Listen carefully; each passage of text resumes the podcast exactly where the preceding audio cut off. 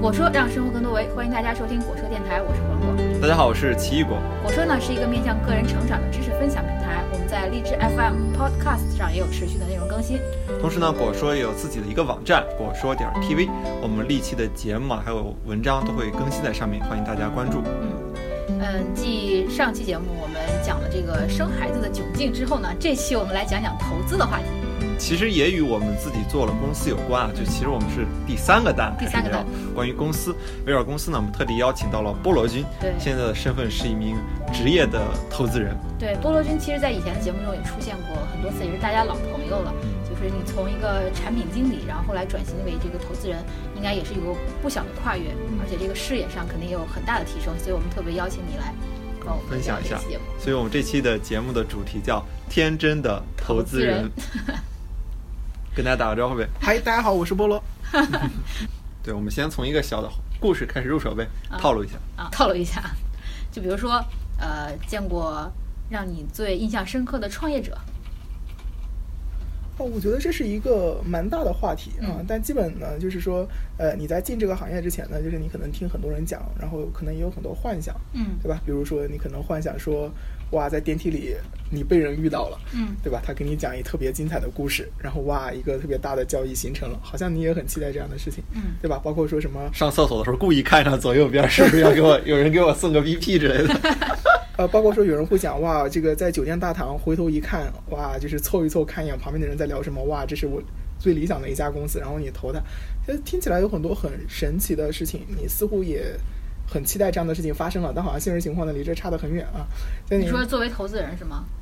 呃，那当然，那当然，那当然，就是当然原因呢可能也很丰富啦，比如说就是呃，其实越有价值的公司，其实你越难在很短的时间内对它形成一个判断啊，嗯比如说诶我你很好奇啊这一点啊，就是为什么越有价值反而越难判断呢？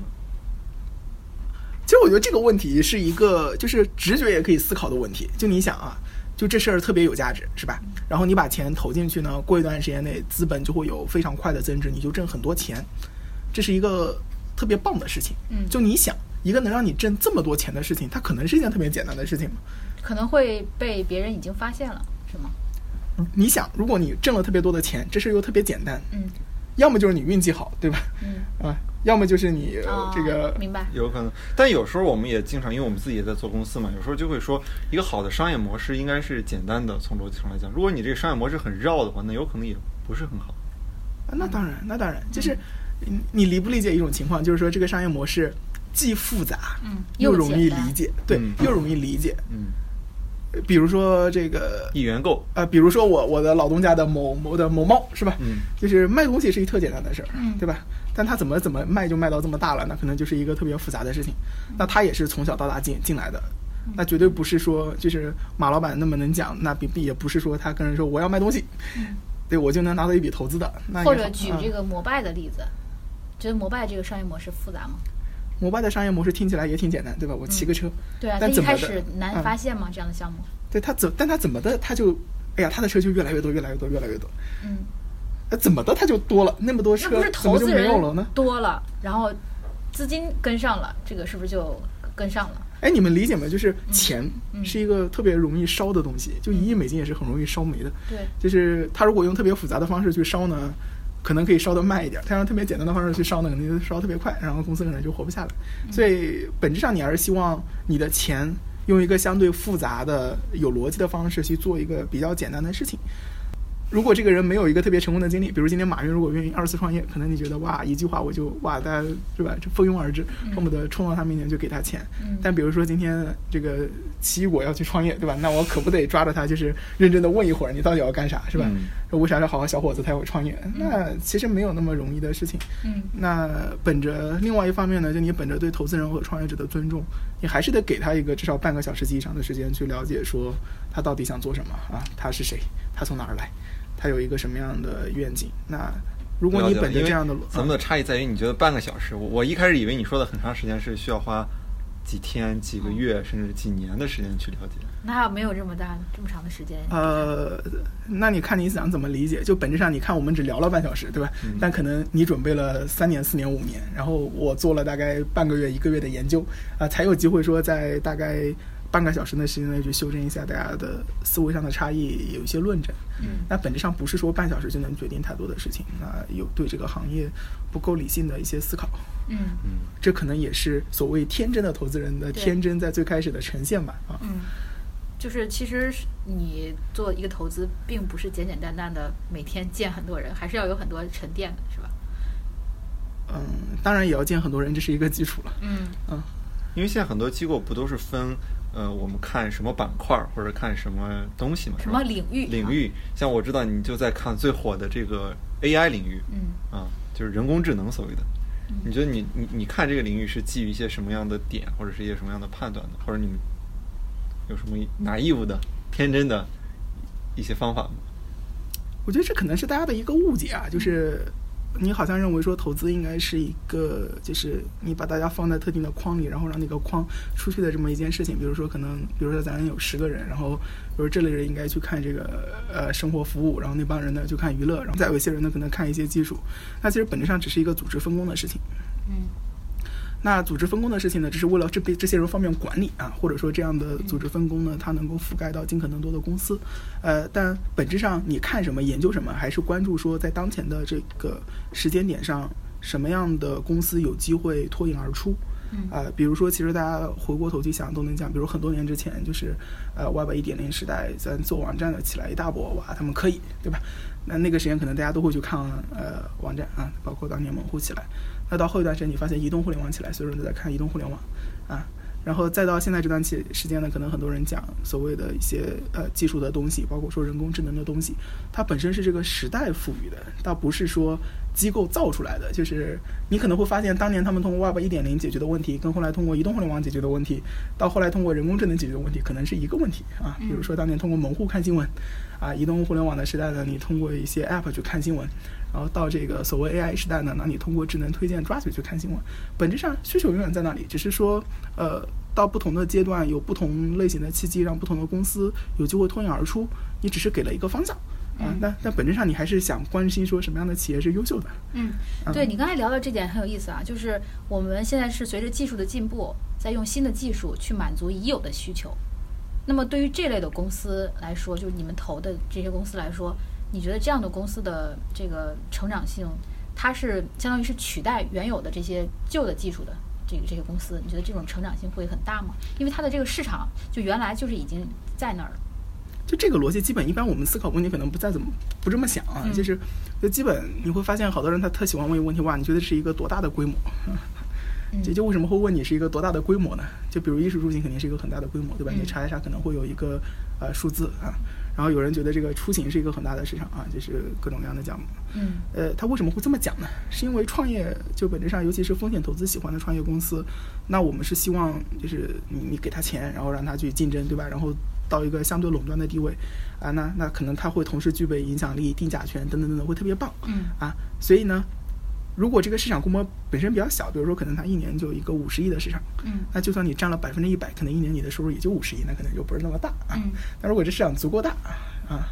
比如说它有一个万亿的市场。嗯那哪怕可能你只占当占当中百分之十的份额，其实也是一个特别大的收入。嗯那其实，在很多地方，当你有一个这样规模的时候，你就可以买上市了。那其实投资人也就可以退出了。所以基本呢，就会你你可能会想的问题是说，那我是在大市场当中去抢一份子啊，或者是就是就基本衣食住行这些年都是这么衣食住行，对吧？你这那个市场已经被人占了，那现在有没有人能通过技术，哎，去薅一笔出来？是不是可以？呃，某种程度上，我认为是可以的。呃，最典型的其实就是说，大家读新闻的方式嘛。嗯对，早些年大家看电视读报，对吧？然后后来大家呃就是开始看网页，然后到后来大家开始刷手机，似乎一代一代，他们并不是一家公司提供的核心产品，但确实是更新换代了，对嗯吧？其我觉得本质上是在于他们提供的产品的内容已经有了本质上的区别。比如说现在的智能推荐时代，它推荐的都是你喜欢看的东西，那跟以前看的东西的内容，为什么我会选择这个新新的这个平台去阅读他们的东西，是因为它推荐的内容跟以前是不一样的。呃，本质其实并没有改变。你想，对吧？以前比如说你爱看故事会，他爱看知音啊，我爱看什么人云与自然的，就是你会发现你会挑选你喜欢的媒体去看。嗯那现在呢，可能你也用今日头条，我也用今日头条，他也用今日头条，但你的今日头条、我的今日头条跟他的今日头条打开来，可能形式迥异。那本质上都是阅读，对吧？本质上其实你也做了挑选，只不过以前是谁帮你筛呢？就以前是编辑帮你筛，对吧？你你买杂志是买了一个编辑团队，但现在可能呢就是呃人工智能或者说机器帮你扮演了筛选的角色，呃，你只是把一个由人干的事儿变成了一个由机器干的事儿，但本质上人对内容的挑选一直都是有有选择性的嘛，只是说嗯提供这个功能的是谁，它发生了变化。嗯那可能再往后发展呢，你你你会想更多的事情，对吧？比如说这个，可能是以后你连机器对你进行分析都不需要，那可能你你可不可以大胆想象，比如说这个人人从生下来，对吧？你你想成为一个什么样的人，我就可以在你什么样的年龄段、什么样的时间点给你读什么，那可能你有很多套餐，这是也是有可能的，但那个脑洞就开的有点大，但本质不不会变，人还是会。阅读信息，然后你会筛选信息，那筛选信息的工作永远会有人做，那谁做的更好，有人贴合，可能就会在一个这么大的市场里面得到一个比较大的市场份额，那基本就是公司挣钱，投资人挣钱，嗯，啊、人民群众很喜闻乐见，就很开心啊。对我刚才讲的这个 point 其实是在于，就是因为技术的进步，然后它提供了一些新的产品，然后满足了一些可能以前没有被满足的一些需求，然后呢，就投资人去投这样的项目，嗯然后去去获得一个增长，呃，可能是稍微有一点儿这个稍微有点儿偏离主题啊，没但事，是我们来拉回来一点，就是我讲一个模拟一下情境啊，因为大家有时候会觉得这种投资机构，特别是风险投资机构太神秘。那就像按刚才说的这个资讯来看，假设奇异果嗯啊，奇异果有一个很棒的一个技术，然后我我有更好的一些推荐算法或者类似的东西，我要做一家新闻聚合类的这么一个阅读平台阅读平台或者一个阅读的 app，嗯然后我找到了这个菠萝嗯，然后要寻求寻找一笔风险投资，来帮我们模拟一下，你一般就是应该会怎么去聊，或者是你觉得应该我们怎么去谈这个事儿呢？我啥都不懂，我就可以首，先你得有个 BP，对吧？就是有一个商业计划书对要给对，到，我大概整了一个东西，对，我也不是很专业，我就发给了菠萝。然后呃，我我觉得其实所谓要一个 BP，可能我觉得是可能是因为媒体这么讲，或者说因为哦是怎么都讲，不一定是我本质上理解呢，其实你只是需要一个敲门砖，嗯对，这敲门砖的作用呢是让你能跟他坐下来谈。嗯对，但一旦我们坐下来，我是靠递名片、发邮件还是发 BP 都无所谓。见到的不重要，重要的是我把门敲开了。对对嗯对，那假设我敲开了，嗯，敲开了。然后一般你怎么衡量这个项目呢？或者说你你是怎么去嗯就做我过程？觉得这个节奏跳的有点快，就是能不能敲开这事儿本身就有很多重要的因素啊。其实很多在你见面之前，你的角色就已经做完了嗯。比如说奇异果，你觉得你凭什么能敲开我的门呢？我会，我觉得啊，我会准备一个比较规范的、比较好的一个 BP，那里边儿会列上我们的这个团队啊，我们在做的这个项目啊，然后我们为什么觉得我们好啊，然后我们的市场一份些额市多场、大呀市场份额啊，一些竞品的一些分析啊，以及我们是不是以假设啊，是不是有了一些这种用户的一些情况，我们的开发进度啊，包括我们融资之后的一些管理，反正就会做一个比较规范的，感觉像是那么一回事儿的一个东西，就是让你觉得可能会有一些至少可以潜在的谈投。资价嗯，值。对，我觉得至少可以谈。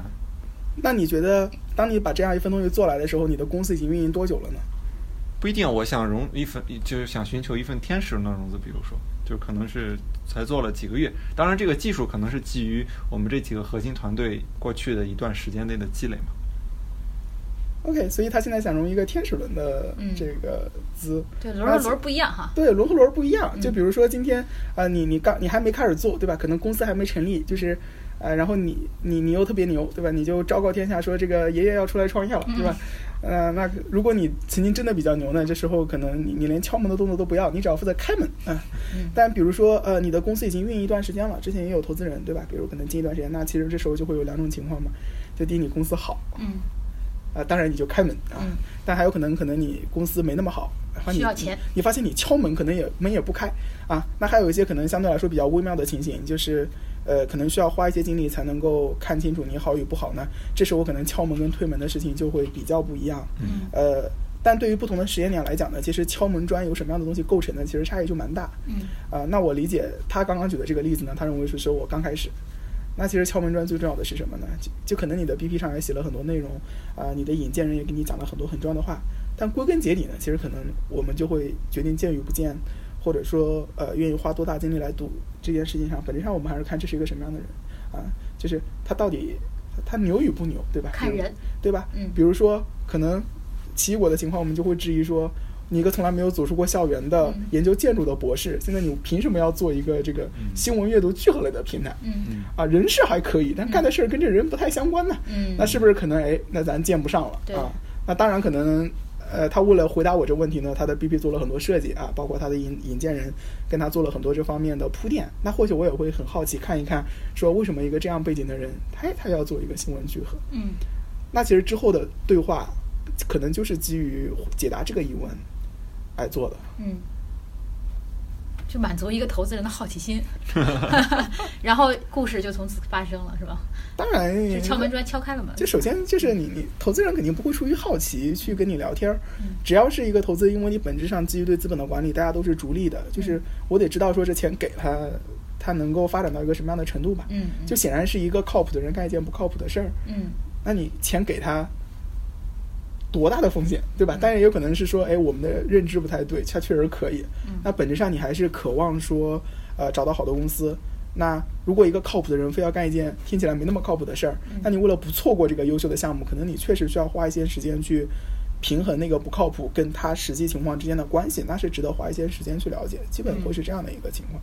嗯因为毕竟大家虽然没有那么的日理万机，但其实也还是一个日程很满的状态。对，嗯，所以就是跟这个项目靠谱和人靠谱比起来，你匹配度，对，更更倾向于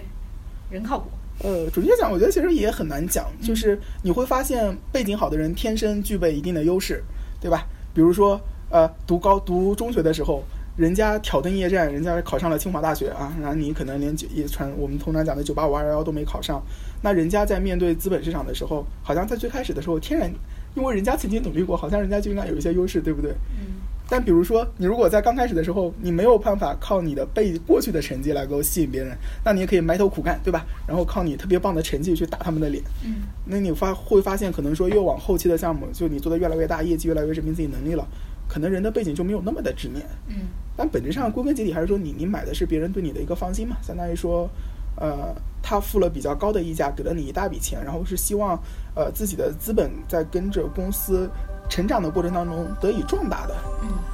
那怎么对人做判断呢？和公司做判断呢？那就是早期的时候，对吧？你以前行，所以我认为你行。那到公司后期呢？因为你现在行，所以我认为你将来会更行。本质上其实是很简单的道理，嗯，但你总总该会有一个就是逻辑推论在这个地方。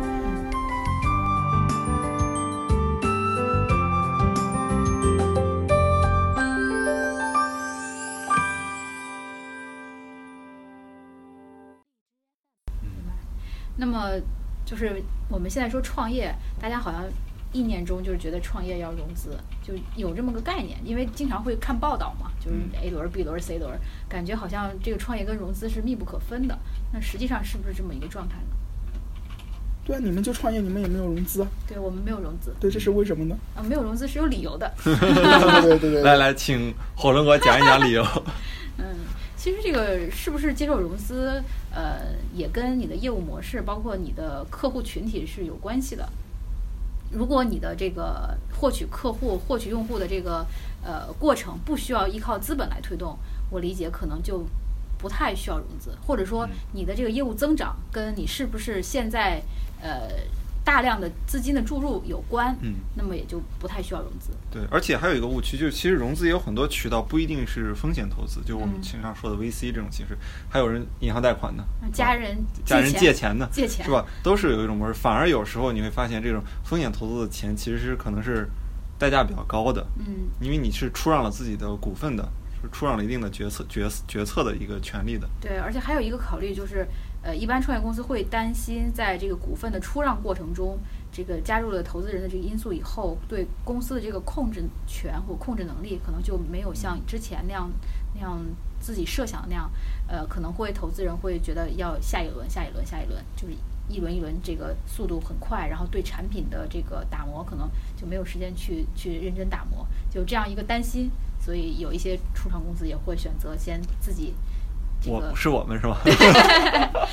就是先靠自己的现金流养活自己，然后再去开发产品，这样。我不知道理解对不对啊？我刚才讲的那这种模式，因为我是觉得风险投资一个特点是，它其实能够相比其他模式，能一下子在相对来说代价，你出让的只是股份嘛嗯的情况下，能给你一大笔钱。其实，在某种程度上，小公司是很难从银行拿到这么等额的贷贷款，款嗯你也很难从这种亲戚朋友或者你其他的资产中借啊到，嗯就就迅速地其去。实我倒想问你们俩一个问题，就整个市面上你们能看到的一些大家就日常生活当中会见到的公司，就哪些是没有靠风险投资的力量，就是它就长到这么大了？你们能不能举一些例子？就你觉你得说是市面上大家能对对够对，见到就就的，可能我们的听众都听过的一些公司，你觉得哪些是没有资，就是风险投资支撑，然后就涨到今天的，就它有什么样的特点？风险投资很多都没有。你像我们各种什么冰箱、电视、然后洗这衣机种这种咨询类的肯定是没有的，然啊，后哦当然法咨律询类的也有，法对对律对，就合伙人制的这种肯定一般是不太需要的。那也有很大的一些集团，麦肯锡估计没有接受过风险投资。嗯，还有像 Google，它它也是只是接触了一一轮，对，还有吗？嗯，这种传统的企业应该都没有接受过风险投资吧？或者说风险投资是不是一个比较新的一个概念？就其实你刚刚问的问题是说，就是他可能没有经历过风险投资，但你去看他的股东结构，其实你发现里面有很多你认识的、不认识的那些东西，代表了什么？其实有可资别的源融对融资资本渠道嘛，对，资源资本，就是一般来说，一个公司发展，它肯定不只是技术的层面嘛，肯定还有一些这个让这个公司 run 起来的一些资源和资本在，所以会有这样的股东。对它之所以它的股东结构会很复杂，是因为它历史上总归或多或少发生过一些样什么样的事情，嗯，对吧？比如说我们是一个是国家的企业，国家就应该占比较大的股份。那比如说呃，有很多呃很富有的个人，他也许呢愿意自己给你钱，对吧？可能是你父母，可能是你身边的其他人，就是好像你很少看到说就是它的股权结构很单一的。这种大家喜闻乐见的公司，它或多或顺少风，它或多或少都曾经是说，呃，出让过一些股份，然后就换得过一些利益的。嗯，那那个形式是不是风险投资呢？这个不一定啊。但基本你看新兴的一些经济呃经济体吧，就是一些新的一些公司，就基本就是你不用去研究，对吧？因为新闻每天会告诉你说，呃，谁谁谁投他了，谁谁谁投他了，然后你。呃，当然也会有人更多讲，就是越来越多的资本进来，这个创始人是不是被架空了，怎么样？或者说，你会听到很多的信息。那其实我们也可以看到的是说，呃，这两年整个风险投资的市场的基金规模越来越大，那你可以理解为它可能发展的越来越好。嗯，那很多曾经没有经历过风险投资的公司，也开始接受这样的是概念，就是你你不再需要去，比如说你，如果你背景足够好，你就不需要卖房子去创业，嗯是吧？它其实确实也是一种激励公司发展的一个新的方式，嗯但钱肯定是需要的啊，嗯至少钱肯定是需要的。对本本质商业的这个逻辑是说，这个对吧？你采购原材料，你生产，然后它增值，然后就把它卖掉，嗯然后它又变成现金流回来，然后你再循环往复嘛。嗯就任何一种商业模式基本都是这样。那第一笔钱怎么来，或者说这个中间的钱怎么来嗯，它无论来自哪里，总得有一条路啊。还有是刚才我那个模拟啊，就谈到钱这个问题了嘛。哎，我跟你谈的还算不错，然后我们就讨论这个公司价值了。你们是怎么给一个公司定一个价值，或者怎么决定它的估值的？哎，你们是想听比较这个官方的说法，还是想听这个现实的情况？都可以讲一讲。我听说的一个现实的版本是说弹出来的估值，啊，对，很有道理。这个估值基本靠弹出来的，嗯，因为你会发现，比如说，呃，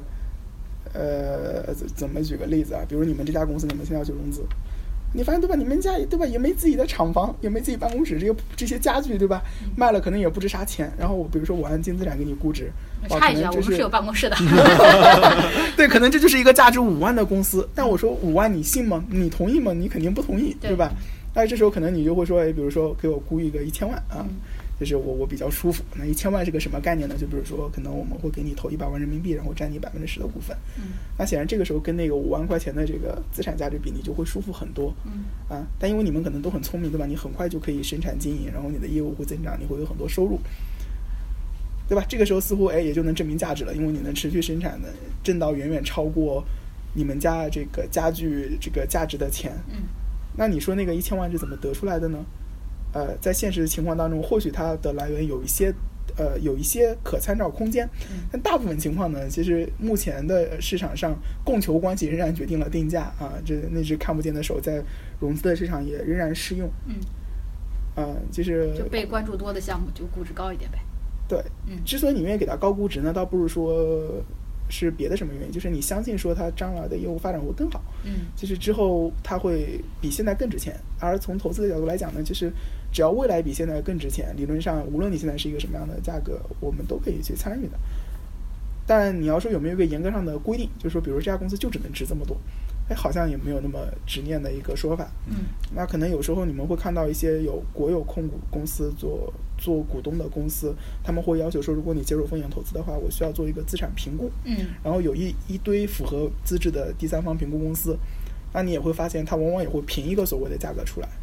啊、但那个价格往往可能公司都会认为说低于实际价值，因为说好像呃你经营上的很多东西被被低估了嘛，嗯嗯，所以往往可能那个评估最终也会进入一个贴合市场的，就是结果啊，嗯就是本质上呢，就是谈一定是正确的，但是所以投谈资人还会涉及到跟人讨价还价这个环节是吗？肯定会是吧？压投低资的价本格质就是一个生意啊，就是嗯就跟你去低买菜市高卖 就是你去这个菜市场买菜，你都得跟他谈个价的，更何况你是买的是一个企业的股份。对，哎，这个其实和那个找工作也有点像，因为我发现就是找工作的话，你有种什么情况你有优势呢？比如说我现在拿到了几个 offer，嗯，我说这人给我二十万一年是吧对？你你你基本上你要有一比个这个太低了之后，就竞争力就很弱，嗯是吧？比如说我刚才还是我们这企业的话题，哎，我说，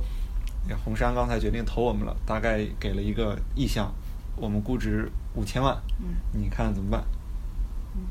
是吧嗯，你们一般会怎么面对这种情况呢？我觉得每一家投资公司都会有自己独立判断的一个体系吧，就是就理论上讲，你是一个专业的工作者，你不太该被其他人的判断所左右，对吧？而且另外一方面，本质上你决定投一家公司，就是当你决定投它出了完意向以后，理论上我们是应该会有一个排他期的，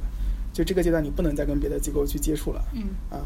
所所以好像你讲的这样的情况，相比应届生找工作，可能还是会少见一些啊。嗯，哎，而但是且一般会嗯好多家这个投资公司投一家呀，没有排他这这说法吧？呃，取决于你想要一个什么样的结构吧。比如说，就今天红杉说这个，我我这个份额全是我的，那别人肯定就进不来，对吧？那比如说我要出的钱低于你要的融资额，那这时候我需要有一些跟投方，那这时候当然也会约定说，哎，你可能你只能去找跟投方，你不能找领投方。嗯，哎，你怎么看待目前市场上这些个人投资者？比如说一些已经上岸的企业家，对，对，那我是觉是得就是你投公司跟你去买理财产品，然后你去存款，本质上没有什么区别。对他们来讲，这都是理财嘛，就是他都是期望说今天比较低的价格进去，为了比较高的价格出来。那或者你觉得机构和个人来说，就是其实有点像金融二级市场上散户和机构嘛？嗯就你觉得在这种偏一级或一级半市场上，这种散户和这个这其机实构没有什么散户，我一直觉得就是有钱人就是爸爸，就是你有你有钱，你就可以干很多你想干的事情。啊，但如果你是一个专业的投资机构的从业人员，那本质上你是应该为你的出资人去负责的。嗯那这个显然跟今天我有钱我任性这是不一样的。嗯那其实也并不排除说，其实很多个人投资者他有他的经验，对吧？比如可能他曾经是机构优秀的投资人，然后他可能是已经成功上岸的企业家都有，啊，当然也可能也有煤老板了，就是本质上只是他理财的一种方式嘛。那让我们祝他们好运。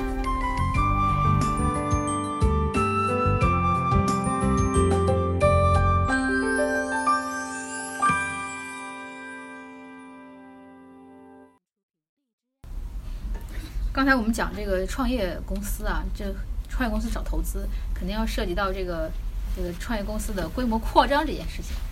就是说，从你这个角度来看，就从投资人角度来看，你觉得这个年轻人应不应该加入创业公司？然后或者以什么样的方式加入创业公司？或者是啊换一个话题，就类似的一个啊，就是你们肯定投了一家企业，初创企业，你们也很希望他们能招到好的人嘛？嗯对就你们会不会有什么方法来帮他们招，或者你们有什么建议对他们？嗯我觉得这也是一个对投资呃投资人的一个误解，就是公司是属于 CEO 的，投资人呢可能他会投好多家公司。那本质上呢，其实我们要确保的是说，CEO 他有足够的人格魅力，或者说能力能给企业招来合适的人。但至于说怎么招这事儿呢，可能平时我们考虑的没那么多。嗯啊，但一个现实的情况是说，确实初创公司招人是一个没那么容易的事情。嗯那我相信，可能二位即便不融资呢，就是招人可能目前也没有那么顺利啊。嗯那我们面了很多人，但是也因为匹配嘛，就是因为双方要匹配。对，基本常见的说法就是你看得上的人看不上你，看得上你的人你看不上他，就是跟跟这个传统企业的求职市场也是一个差不多的一个状态啊。那可能因为本人，比如说你你不能给他更大的品牌背书，对吧？你出去的时候也给不了他那么多钱，那你总得想一些比较好的方式来让他们进来啊，俗称忽悠。那比如说，你们作为一家初创公司，肯定你们也会有自己想法，就是凭什么我就能说服一些那么优秀的人加入我们？嗯那是不是也可以请这个奇异果聊一聊？哈哈哈， 哎，我其实觉得我们还行，因为是这样的，我们现在基本上能给出这个市面上比较有竞争力的薪酬。嗯这也是我为什么刚就是基本上他要拿到一个 offer 或者类似的话，我们会有这个。我们现在基本上选择是有三档嘛，一般是这种高中低三类期权，匹配上三类这个现金。嗯那基本上给到的 package 是要大于等于他现在能在市面上拿到的这个 package。 OK，所以在你的认知当中，只要钱给够了就能招到人，当然不这是，样吗我说这是先决条件，这是基础。就我们不会因为所谓的贩卖情怀，然后就是没有亏这待种对对足够的这个，因为我们觉得作为一家优秀的企业，你应该是能够利用你的技术或者你的能力，能够在市场上获得你应有的一个利润和这种成长空间的，是吧？就对，那当然，没有必要我的意思啊，比如我讲的更直白一点，比如说有一家大公司跟你们做类似的业务，嗯对吧？你给他一他给他们给的 offer 是一万，嗯那比如咱们呢经过评估觉得他人也不错，对吧？咱们给了一个平均一万一的一个工资，嗯那你认为面对一个一万的大公司和一万一的初创公司，他你能够说服他加入你们的理由是什么？啊、就是首先啊，说有有，你说这个钱就决定了。首先，我理解它就对我们来说是有一个可参考性了，就它不会说，如果你给的少，你其他方面都又都不如在不如大公司，那直接不考虑了嘛，是吧？就基本上是有一个可考虑性。在这方面，一般我觉得我们都会去聊这个个人的成长性，就是因为你在一个初创的企业里边儿，其实你能够非常全面的去探索你各种的可能性，而且你你无论是你想在某一个方面专门做的很精深，还是你想涉足更多的可能性，都是有一个很好的一个成长的。嗯，这在是业务方面对接触的空间也比较大。另外一个，我觉得我们现在的优势啊，我实际做下来的感受，其实我们的成本结构和效率是要远高于大公司的。嗯所以说，其实相对来说，呃，如果是换算成产值的话，那可能对于大公司来说，浪费掉那部分就比较多。那这部分其实我们是也是可以拿来做这种员工激励，或者至少你是能看到你的这部分的这个价值的这种提升的。而且随着这个成长性嘛，就是随着这个团队规模的扩大和提升，你在这个小公司的成长也会更快一些。不像大公司，可能你进去在某一个特定的岗位上去做，然后你从当然你是可以从这个员工到管理层，再再往上慢慢升上去的。但是从这个初创公司的团队来说，它可能在这种未来的这个拓展性上可能会更大。对啊，它最简单的道理就是，我我和火龙果都信这事儿了，嗯还是有希望能去影响一部分人也相信这个事儿的。呃， 因为我们在谈这个创业公司招聘的困难嘛，嗯对吧？其实你们也会讲很多东西，比如你们会讲说，呃，小公司效率高啊、小公司个人的成长路径呢更被关注，嗯，呃，但其实我们也看到很多人，其实尤其比如说背景跟你们相似的，对吧？可能我博士毕业，然后我懂没有经历过正规企业的训练，然后我创业了，其实好像也会被一些相对来说有经验的呃求职者来挑战说。对吧？你并没有所谓成功的经验，你年纪可能还比我小，就你凭什么能给我规划我的职业生涯的道路呢？嗯， 嗯。这个问题你怎么看呢？哦，一般年纪比我们大的，我目前不太考虑。对，因为我之前曾经看到过一个说法，就是说，一般有才华的人会被有才华的人所吸引，就是聪明的人会知道如何做聪明的决策，这些人是有相互的吸引能力的，有相互吸引力的。对，所以说我们其实，在面试的时候，也会随着你的能力的，就是感觉到你的能力，我们会不断提一些更具有挑战性的问题，让你不不会觉得这是一个很轻松的一个事情，同时能够激发你的一些内在的一些创造力和潜力。是，那听你的意思有点讲究，长的我就不招，我现在就招一些我能够控制的。当然不是啊，我们必须要是这样的一个逻辑。我们假设我们公司现在的平均水平是八十的话，我们一定要招高于八十的，要不的话你只能水平会随着你公司的规模越来越大，越来越差。当然，可能在一定规模上是不可避免的了，但是在初期的话，你肯定是要招高于平均值的。你的问题就是说，如何招到比我们更厉害的人，是吗？是这意思吗？那当然，确嗯实是这很多初创公司都会面到的面临的问题嘛。嗯，所以还是要从这个公司的成长性角度去描述一个 vision，然后让吸引能够看得上这个 vision 的人加入，认可这个 vision 的人加入。对，通俗一点讲呢，就是要有理有据的去画一个特别棒的大饼。对，是通俗意义上讲是这个意思。对，嗯但仍然它不是一个特别容易的路。对，很难，当然很难，不然的话，这个初创公司为什么会倒对倒掉一大批呢？一个是这个，另外一个我们渐渐的发现，这个，嗯、因为招聘啊，包括对初创公司来说，做产品啊、客户都是一些比较重要的事情，我们应该拿出更多的精力来去见人，去去谈。你只有到一定基数的时候，你看才可能能筛出一些数量和质量都满足的一个条件。嗯就以前我们总是想着就就是很理想化嘛，对就觉得一个还就比得较谈下容来。 易对，对，其实我还是要有们一个我基觉得数我们刚刚的对话也论证了一点，就是任何一个创业公司的创始人，本质上他都有一套他自己的方法论，嗯呃，去吸纳优秀的人才，并且他们也在努力的尝试。那可能这过程当中呢，会遇到一些问题，但本质上也会随着公司的业务越来越好，那可能一方面呢，就是我招进优秀的人跟我一起成长，那也有可能呢，就是我先招一些可能没那么优秀的人，然后随着这个进展进展的过程去淘汰啊、然后这个等我成长为一个比较大的体量的时候，其实我就有在市场上招聘的一个所谓议价权在那个地方。那基本我们反观很多大公司的成长，可能也会重复这样的路径。嗯那我觉得是所有初创企业的必经之路。嗯那作为一个股东或者说投资人，本质上见证这样的改变也是一件特别幸福的事情。嗯，其实我感觉跟那个菠萝君聊天，感觉有这种聊不聊不完的这种感觉啊，因为很多信息，然后我们也会有一些思考，嗯然后也也特别希望菠萝君日后能够常来我们公司指导工作。对，尤其是尤其是如果没有录音机开着的话，还有很多更更精彩的细节可以诉说 啊。对，其实刚才这个录节目之前，我们也聊挺多的。对。对，如果你想见证我们这个公司成长的话，也不妨来加入我们啊。对，我们现在有很多岗位开放，无论是这种前端、后端，是吧？这种各种开发人员，还有做数据分析啊、做规划做呀，规划啊，这种都可以来聊一聊。对跟我们聊一聊。我们的联系方式是 contact at counturban 点 com。对，可以给我们后台留言。那这期节目就聊到这儿，大家再那见感谢。菠萝君，好，再见再见。